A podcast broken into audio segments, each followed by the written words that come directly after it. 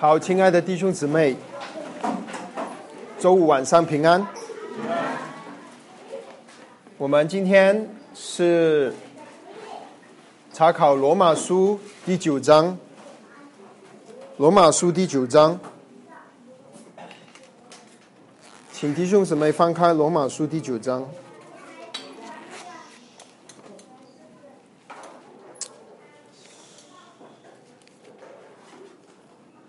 我们请弟兄姊妹，我们一起从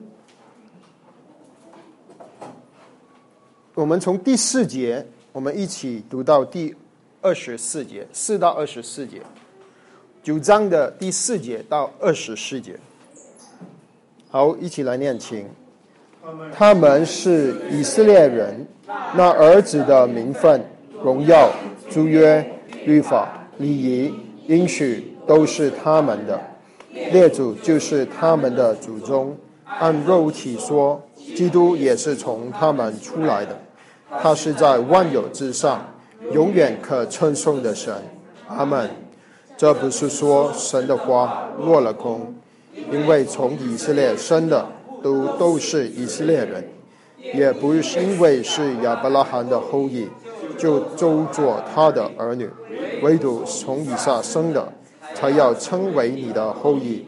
这就是说，肉身所生的儿女不是神的儿女，唯独那应许的儿女才算是后裔。因为所应许的话是这样说：到明年这时候我要来，撒拉必生一个儿子。不但如此，还有利百加，既从一个人。就是从我们的祖宗以撒怀了孕，双子还没有生下来，善恶还没有做出来，只因要显明神拣选人的旨意，不在乎人的行为，乃在乎造人的主。神就对利百加说：“将来大的要服侍小的，正如经上所记，雅各是我所爱的，以扫是我所恶的。”这样，我可什么呢？难道神有什么不公平吗？断乎没有。因他对摩西说：“我要怜悯谁，就怜悯谁；要恩待谁，就恩待谁。”据此看来，这不在乎那定义的，也不在乎那奔跑的，只在乎发怜悯的神。因为经商有话向法老说：“我将你兴起来。”特要在你身上彰显我的全能，并要使我的名传遍天下。如此看来，神要怜悯谁就怜悯谁，要叫谁刚硬就叫谁刚硬。这样，你必对我说：他为什么还指责人呢？有谁抗拒他的旨意呢？你这个人呐，你是谁，竟敢向神抢嘴呢？受造之物岂能对造他的说：“你为什么这样造我呢？”窑匠难道没有权柄从一团泥拿一块做成贵重的器皿，用哪一块做成卑贱的器皿吗？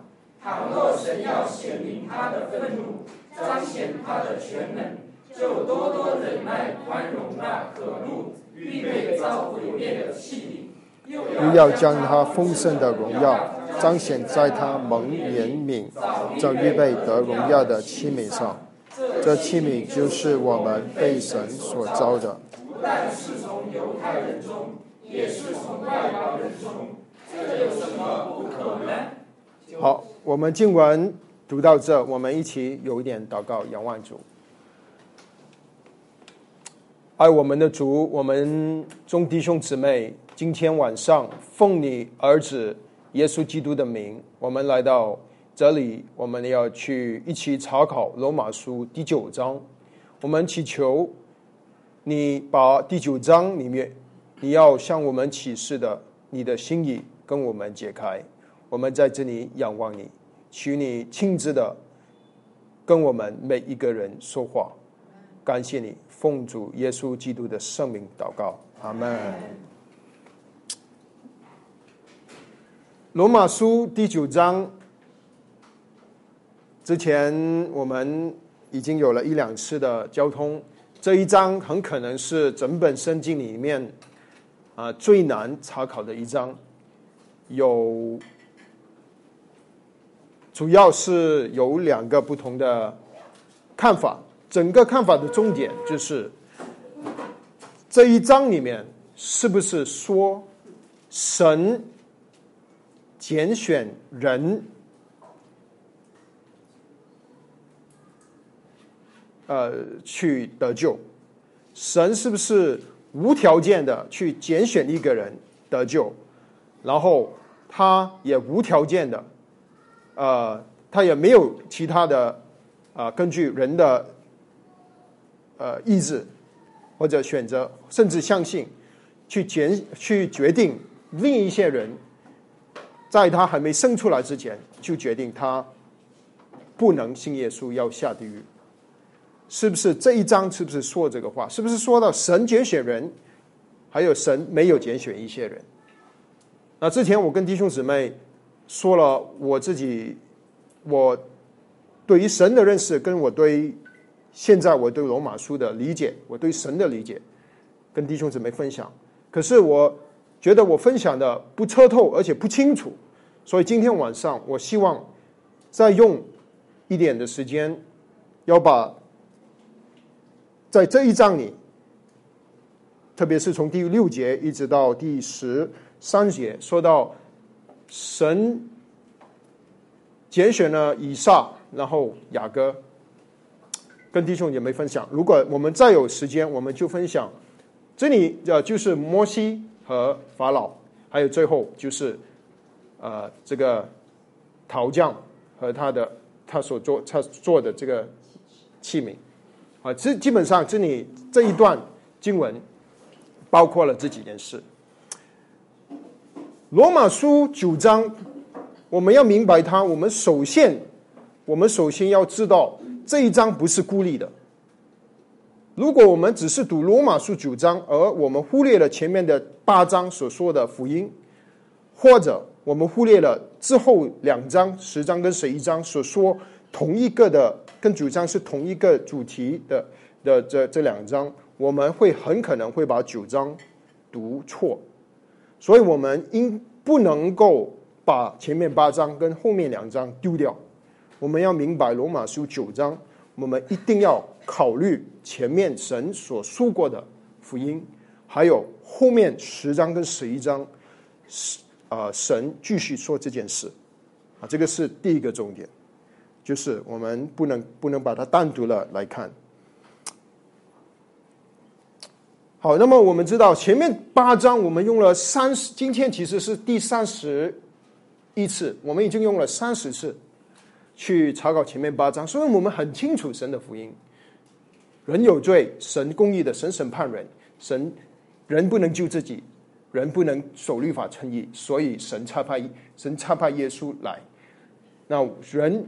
不能够靠自己称义，只能够信靠耶稣因信称义，因信称义，神就让我们与他进入到他的恩典当中，神塑造我们，最后他所称义的又得荣耀。第八章，这个是神的福音。那现在到第九章，他其实说的是一个要解决一个事情。第九章、第十章、四十一章是解决什么事呢？是解决以色列人。因为以色列人是神被拣选的选民，那么以色列人会问：现在福音临到外邦人了，那我们怎么办？你在旧约里跟我们所说的这么多话，是不是不算数了？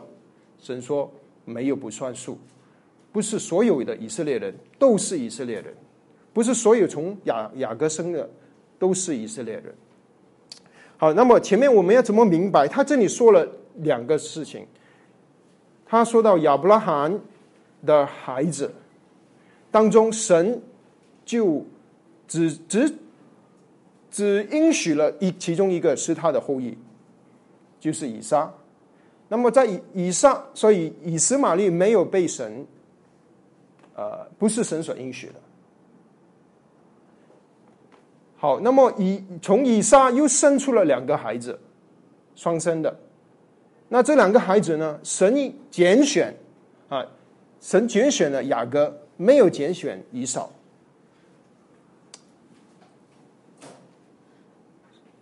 在以撒这个事情上，神要的重点是，神应许人不是靠着肉体，所以肉体生出来的，呃，不一定是神，都是神要拣选的，就是要靠应许。所以以下的重点是应许，神应许了亚伯拉罕。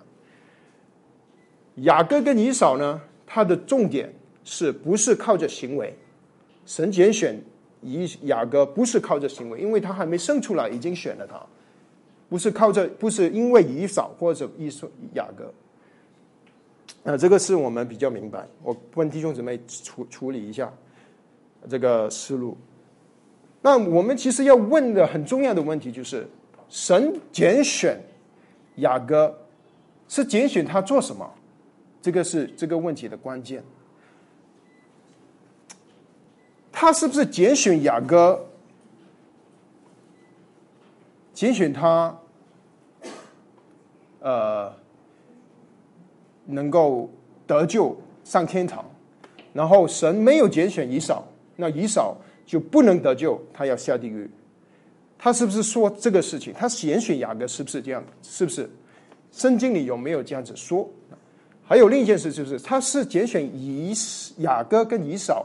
还是拣选他们的后代，是雅各跟以扫的后代。雅各的后代是什么人？以色列人。以扫的后代是什么人？以东人。好，这个两个问题就是关键，就帮助我们明白这里神要说的是什么事。其实，在九章、十章、十一章，神要跟我们说的事情是神怎么安排以色列这个民族。第九章，神要跟我们说，神要神拣选了以色列，拣选了以色列这个民族，不是说到个人的救恩，他甚至不是说拣选他们得救，神不是说这所有以色列人都得救，所有以东人都不得救，所有以斯玛利的后代，就是以后所有的亚拉伯人，没有一个人能够信耶稣，他不是说这个事，他不是说你得救或者不得救，他是说神要拣选以色列人。你拣选他做什么呢？拣选他要把神的话给他们，要把应许给他们，就是第五节、第四节、第五节说的。最后要把要从他们当中救世主基督会从他们中间出来。所以为为什么保罗跟他们说有四节、第五节？他是拣选他们。让神能够把旧约能够在以色列人当中兴起君君皇啊祭司君皇和先知，把圣经把救赎的计划给他们。这个是神拣选雅各的目的。神拣选雅各是要让他神，呃，我们还记得是这个整个事情的开始是神呼召了亚伯拉罕。神呼召亚伯拉罕，他可能神跟亚伯拉罕说是，他跟亚伯拉罕呃说话的时候，他跟亚伯拉罕应许什么呢？他不，他跟亚伯拉罕说，在他将会神将会用亚伯拉罕，在让地上的万族都因他得福。这个是创世纪十二章开始的时候说神。呼召亚伯拉罕，是要让亚伯拉罕成为全部万民的祝福。那亚伯拉罕怎么能够成为万民的祝福呢？就是神一点一点，整个旧约就是一点一点的这样启示。最后我们就知道，原来神要把救赎的计划，就是旧约圣经启示给他们，然后之后弥赛亚从他们中间出来。这个是神对以色列的拣选。好，现在。现在我就想用，上次我我我我说了这些，其实我说，可是我我没有用很多的啊证明去证明这里所说的不是雅各一个人，我都说了几点。我今今天我想加加多几点，他是说到雅各呃的后代，他他的这个民族以色列民族，他也不是说到一个人是不是神拣选他得救或者不得救。啊，神决定他还没出来的时候就决定这个人他不可能信耶稣，就是表示说他要他要不能上天堂，他要下地狱。这个人神拣选了他，所以他就上天堂，完全没有其他的原因，就是根据神自己的旨旨意。好，那么我我想提出几点，那弟兄姊妹可以去思考，看查考圣经，然后自己做一个结论。因为啊，有很多认识神的人，在这个两个的解释都有。不过我怎么来？其实对我来说，为什么我不能够？我看不见是你我们的神是会没有任何的根据去拣选一个人。去得救，然后他拣选了一个人去下地狱，就是不是像就就是说他没你没有被他拣选，就是就是不得救嘛。所以这一个事情不能跟罗马书前面八章有一个平呃呃对称，不能够跟约翰福音三章十六节对称，因为神是爱世人，神是爱世人。那我我想提出几点，然后弟兄姊妹去一起去思考，好不好？我们去思考，我不啊。也呃好，我们我们我们去看第一件事啊，我会提出好好几点啊，可能六七点。第一点就是你读九章的时候，你读到雅各，读到以撒，他没有说到得救跟不得救这个字眼。罗马书一章到八章，当他说得救的时候，保罗用的名词是什么？称义。他一直都是用这个名字，因信称义。你当你读八章的时候啊，九章的时候。你读到神拣选雅各的时候，他没读到上天堂，没读到天国，没读没说到称义，没说到得救，他这一切话全部没说。啊，这个是一点。因为在圣经里面，他他他有说的就是神照着显明神拣选人的旨意。那圣经里面，神拣选人其实有拣选人，除了拣选他得救不得救，啊。其实我不是说圣经里在其他的经文有说神拣选人，可是他不是说拣选人称义啊，人是因信称义。神呃，这个我们等一下再说啊啊，就是神拣选人会有很多的拣选，可能说他会拣选你去传福音，会拣选你做某一件事啊。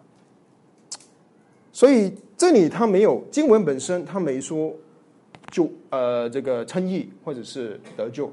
或者是上天堂下地狱，他没说。第一点，第二点，他这里说十一节说将来十二节说大的要服侍小的。上次我们说过，雅各从来没有被呃被这个以扫服侍过，以扫他从来没服侍过雅各，反而以扫的后代以东人，在大卫做王的时候，大卫打打胜了以扫，然后以扫人就。服服侍以色列人，那个是啊，沙漠耳记下八章十三节到十四节里提炼提高过。那第三个，第三个，我觉得是一个很好的一个一个，可以说是证据哈。第三个，我们要去看这里九章、十章、十一章是整本罗马书里面应用圣经就业圣经最多的。呃，经文的这部分，我没记错的话，百分之三十或者四十的就业经文都是在九章、十章、十一章。为什么？因为他们要跟以色列人解释他们的神怎么安排他们，所以他要用旧约，因为旧约是以色列人所相信的经文。好，那么在十二节到十十呃。十二节跟十三节，他用了两章的两节的旧约的经文。这两节的旧约经文呢，十二节大的要服侍小的，是旧约圣经的第一第一本书《创世纪》。那个是雅各还在肚子里面的时候，神跟利百加所说的话，《创世纪》。十三节，上次我们提过，它是哪一本书？马拉基书，马拉基书是圣经里面旧约圣经里面最后的一本书，很有趣，我觉得十一十二节是圣经就业的第一本书，十三节是圣经最后一本书。那十三节他说什么呢？他说雅各是我爱的，以扫是我所恶的，是不是？好，那么我们要去看，我再回到去创世纪，还要然后回到去马拉基书，在那边写这一两句话的时候，神是说。这两个人，还是说他们的后代？啊，我们去看《创世纪》二十五章二十三节，《创世纪》二十五章二十三节，我读给弟弟兄姊妹听。耶和华对他说：“两国在你腹内，两族要从你身上出来。”这族必强于那族，将来大的要服侍小的，那就是不是很清楚？他说两个国，两个族，是当来大的要服侍小的，他是说到两个国跟两个族。好，那个是创世纪。那么我们看十三节所引用的马拉基书，其实上周我们已经查考了。马拉基书第一章第一节，耶和华。借马拉基传给以色列的末世，他是传给谁？以色列，以色列人还是以色列这个这个这个雅各还是以色列这个族？给以色列这个族，因为那个时候雅各已经很早就就就去不在了，已经是以色列的历史的结束，这旧约的历史的结束。第四节，马拉基书一章第四节，他说。以东人，以东人说话。我们现在虽被毁坏，却又重建荒废之处。那耶和华就是说，你毁坏了我，你你重建了，我又会我就把你毁坏。那边他说的是以扫呢，还是以东人？以东人。所以当呃第一，嗯，在他他当他那边引用的经文。雅各是我所爱的，以扫是我所恶的。他是说以色列人和以东人啊，这个是我我的第第三点。第四点就是神选择以色列人的目的是什么？刚才我们说了，就是选他跟亚亚伯拉罕说启示的时候，就说地上的万族会因你得福。那那个是亚伯拉罕，那神是怎么让亚伯拉罕借着亚伯拉罕让地上的万民得福呢？神就从亚伯拉罕生出以扫，以扫啊，以撒，以撒又生出雅各。所以当神跟雅各启示的时候，把这个约重新跟雅各说的时候。你猜猜神怎么跟他说话？创世纪二十五章、二十八章，对不起，二十八章十四节。二十八章十四节，这个是神跟雅各立重新立亚伯拉罕的约。他那时候去啊伯特利的路呃这个路上遇见神，他说十四节：你的后裔必像地上的尘沙那样多。必向东西南北开展，地上的万族并应你和你的后裔得福。这个是不是跟亚伯拉罕神跟亚伯拉罕说的话是一样的？地上应雅呃雅各得福，跟他的后裔，他的后裔就是以色列人。所以神拣选雅各呢，不是这里不是说拣选他得救，然后不拣选以扫不呃就呃不拣选以扫让以扫以扫下地狱。他不是这个意思，他是选选雅各，因为神要拣选一群一一个民族，在这个民族中，神要把圣经启示给他，应许启示给他，恢幕启示给他们，最后米赛亚从他们中间出来，这样子万族就能够因他亚伯拉罕、以撒、雅各而得福。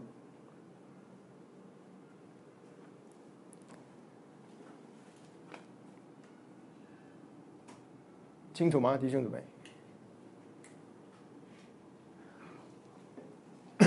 好，那么这个是神在这里说，这里所要表达的意思，就是接着亚伯拉罕、以撒、雅各、雅各生出以色列民族，神要把这个呃他的托付给他们，神拣选了他们，所以这个是完全是不是根据以色列人雅各他有什么做了什么好事。而是根据神拣选人的旨意，是神决决定拣选他们，神应许以撒啊。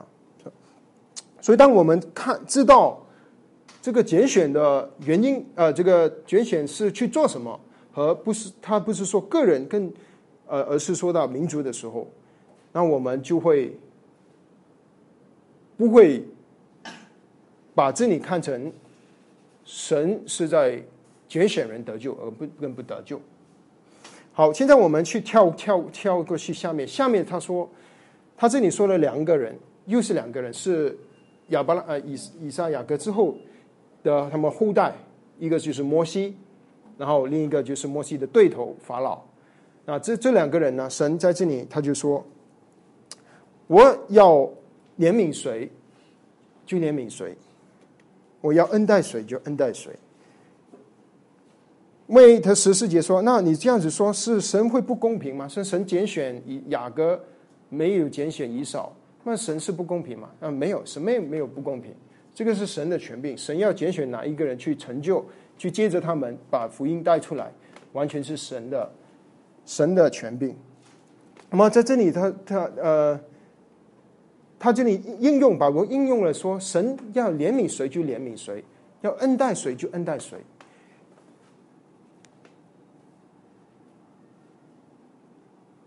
这一句话也是引用旧约圣经出埃及记，是神跟摩西所说的话。那我们要知道，他这一句话，神跟他说话的时候发生什么事，我们就要看出埃及记是三十三章十八十九节。三十三章出埃及记三十三章十八十九节。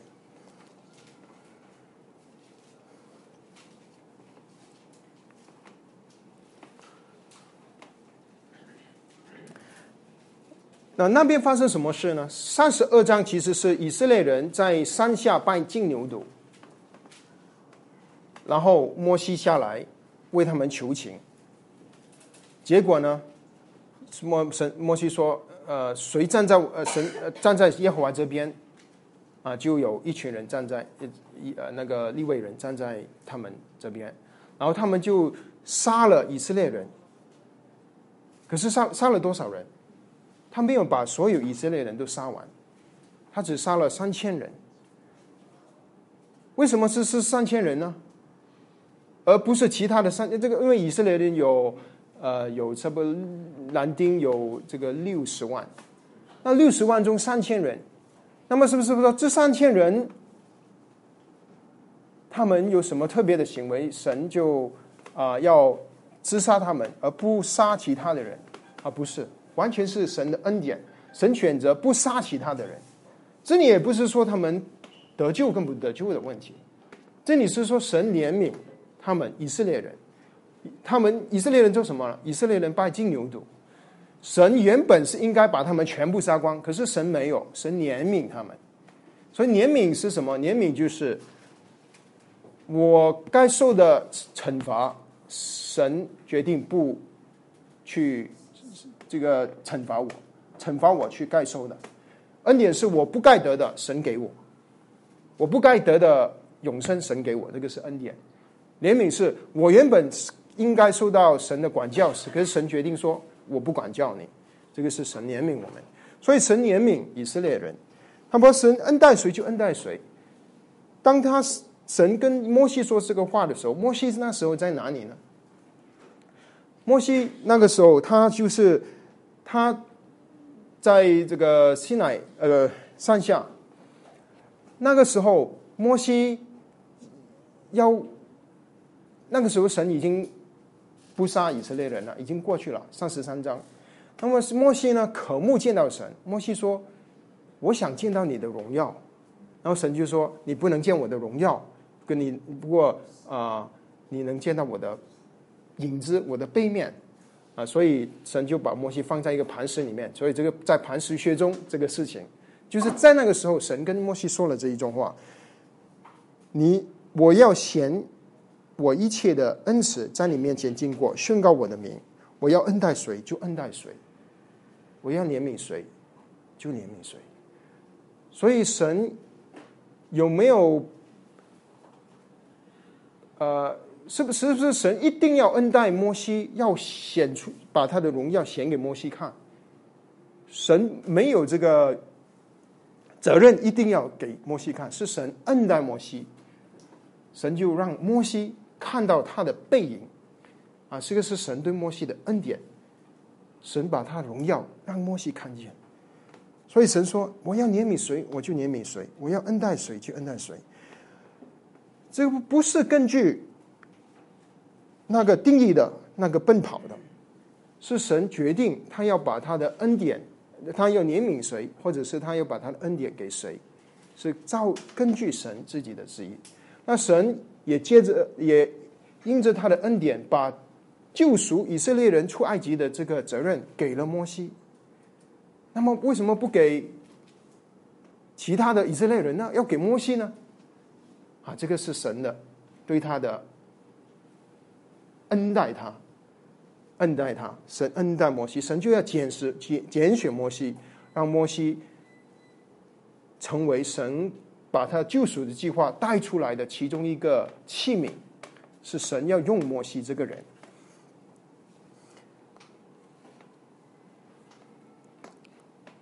好，那么下面我们就要去看另一个人，是摩西要面对的那个人，就是法老。那法老他就说：“我将你兴起来，特要在你身上彰显我的全能，使我的名传遍天下。”这里他说他对法老做了两件事，神一个是要兴起法老，一个是他说我要怜悯谁就怜悯谁，我要谁。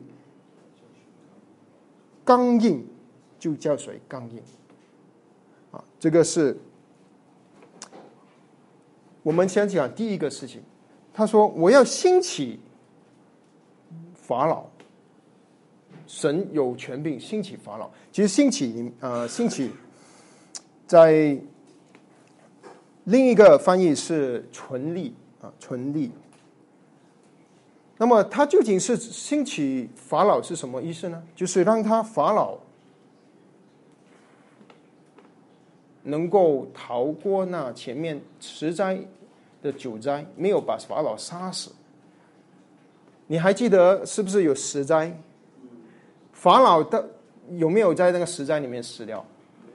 没有。神其实可以很早就把法老杀了。可是神没有，反而神让法老活着，所以神让他兴起法老，就是让他经过那十灾。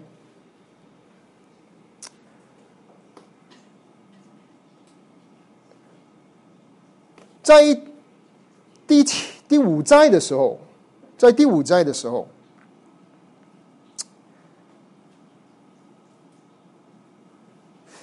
是瘟疫。神将瘟疫到以色呃在埃及当中，可是那个时候瘟疫没有临到任何的人，只是临到了牲畜。如果瘟疫临到人呢，临到法老，法老就会因着瘟疫死掉。所以当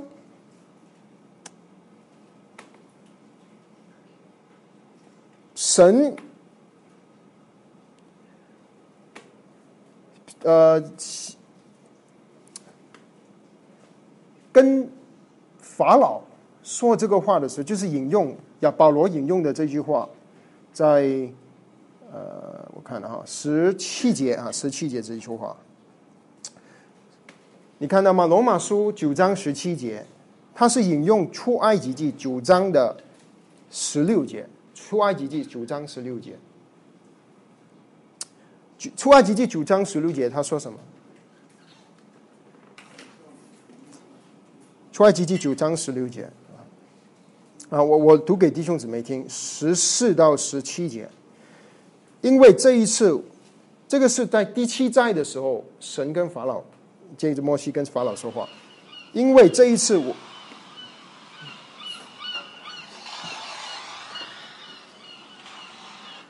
因为这一次，我要叫一切灾殃临到你和你臣仆，并你百姓的身上，叫你知道普天下没有像我的。我若伸手用瘟疫攻击你和你的百姓，你早就从地上灭绝了。神说：“如果我要把瘟疫第五个灾临到你跟你的百姓，你一早就死了。”可是神没有，神就是在某某一个。某一个观点上是怜悯了法老，让他继续存活。那么他说十六节，其实我叫你存立，就是在罗马书说兴起来。罗马说我兴起法老，神兴起法老，在在出埃及记九章十六节，和合本的翻译是我叫你存立，就是保存法老，没有把他杀死。是为什么要保存法老呢？就是要显出神的大能。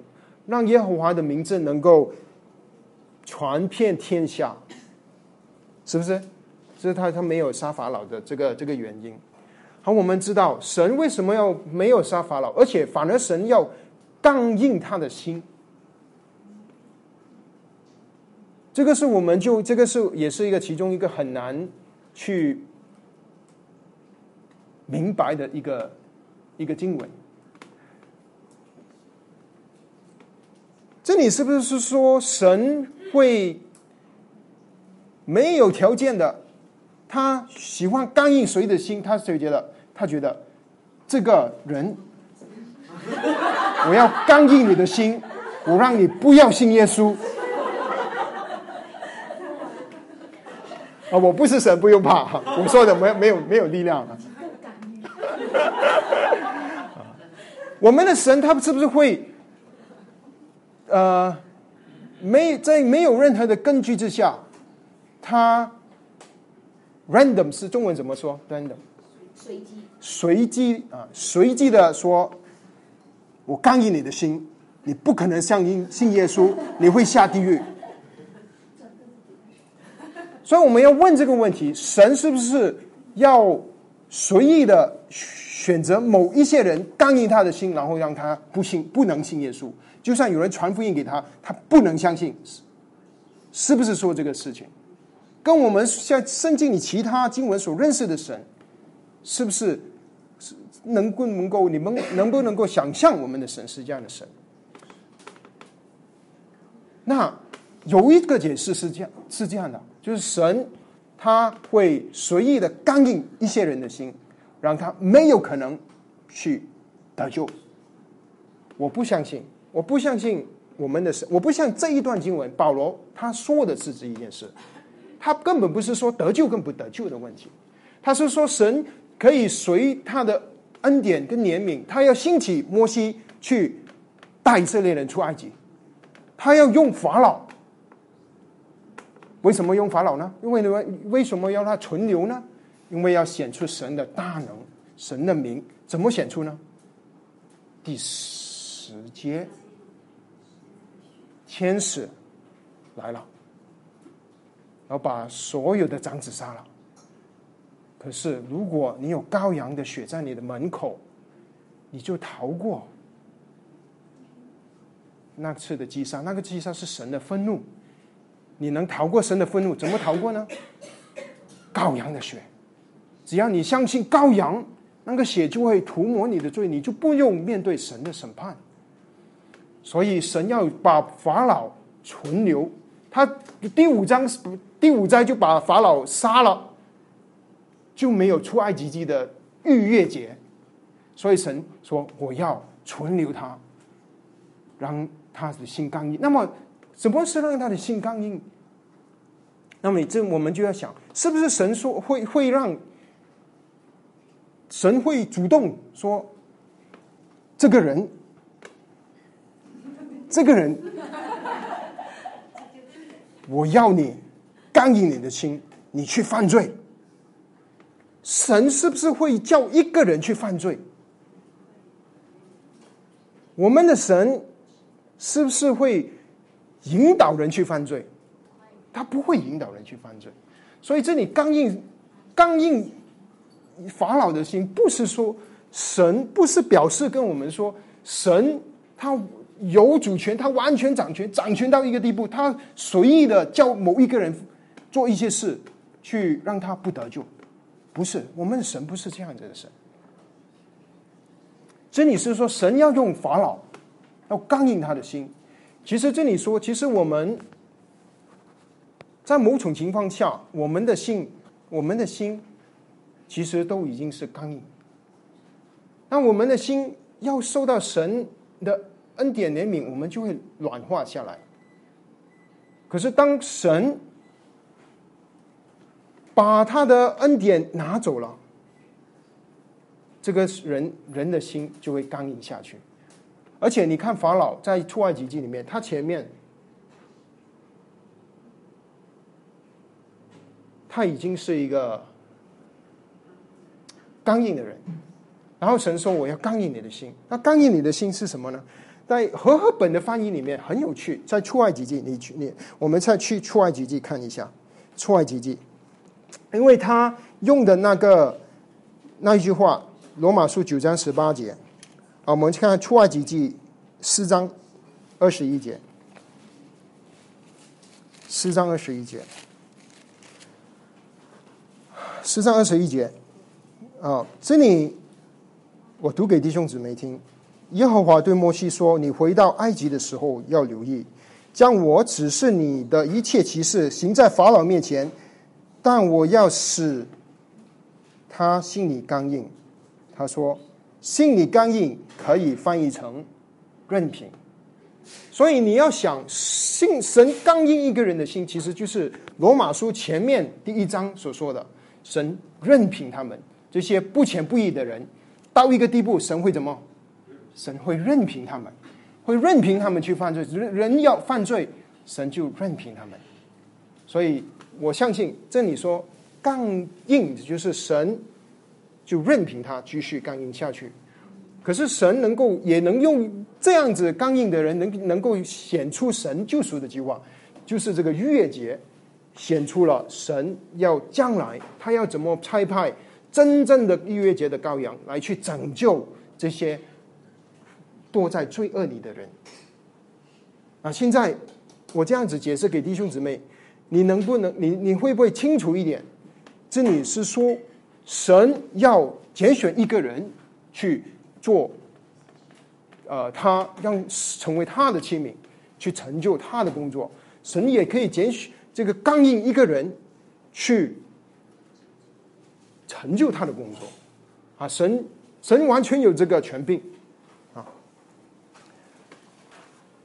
好，今天我们的时间已经到了，下面我们今天没有继续时间分享，就是其实这个是一个结论，这个结论我先提一提，跟弟兄姊妹。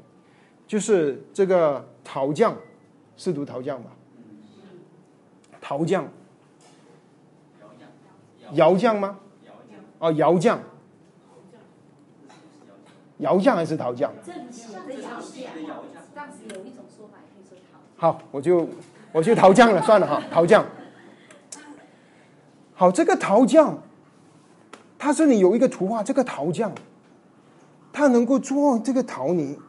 他能够把一堆的陶泥做成一种的器皿，这种的器皿叫做贵重的器皿。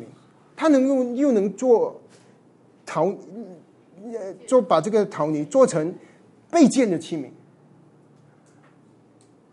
而这个陶匠和这个器皿，贵贱跟备重的器皿。然后下面他还说，这个还有这个贵重的器皿是。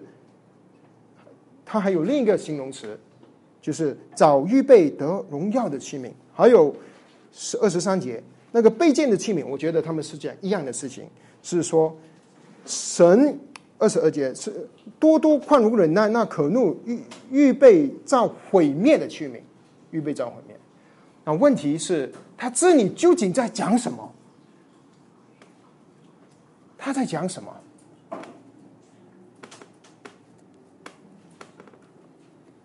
那我们要知道他在讲什么就请弟兄姊妹下周五再看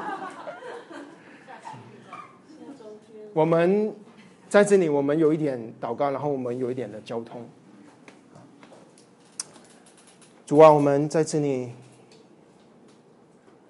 我们仰望你。我们查考你的话，就是要认识你。我们的神，我们。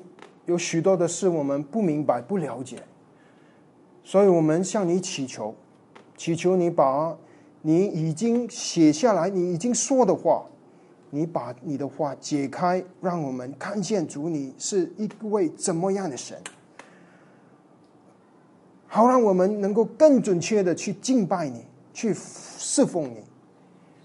主啊，帮助我们。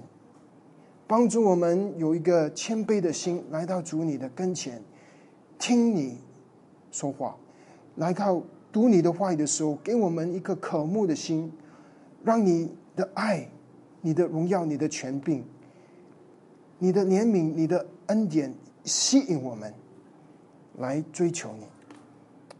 主，我们为着你对我们的爱、我们的恩典，我们献上感谢。